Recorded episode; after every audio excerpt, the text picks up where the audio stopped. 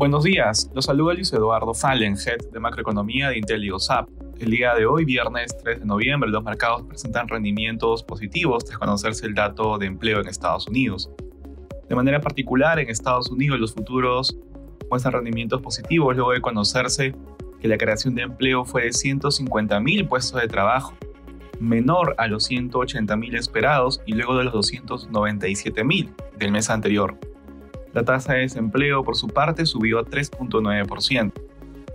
Asimismo, los desempeños se ven opacados por el decepcionante guidance de Apple al cierre de ayer. Si bien el gigante tecnológico superó las estimaciones de utilidades, las ventas disminuyeron por cuarto trimestre consecutivo debido a menor demanda desde China. En la eurozona, los principales índices avanzan con variaciones acotadas. En la zona euro, la tasa de desempleo de septiembre aumentó a 6.5%.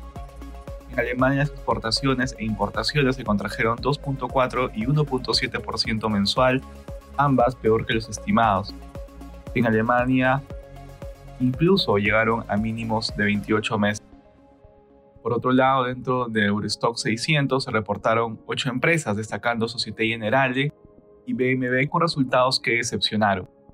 En Asia los principales índices cerraron positivos. En China, el PMI de servicios de octubre se ubicó en el nivel de 50.4 puntos, mientras en India bajó a 58.4 desde los 61 del mes previo.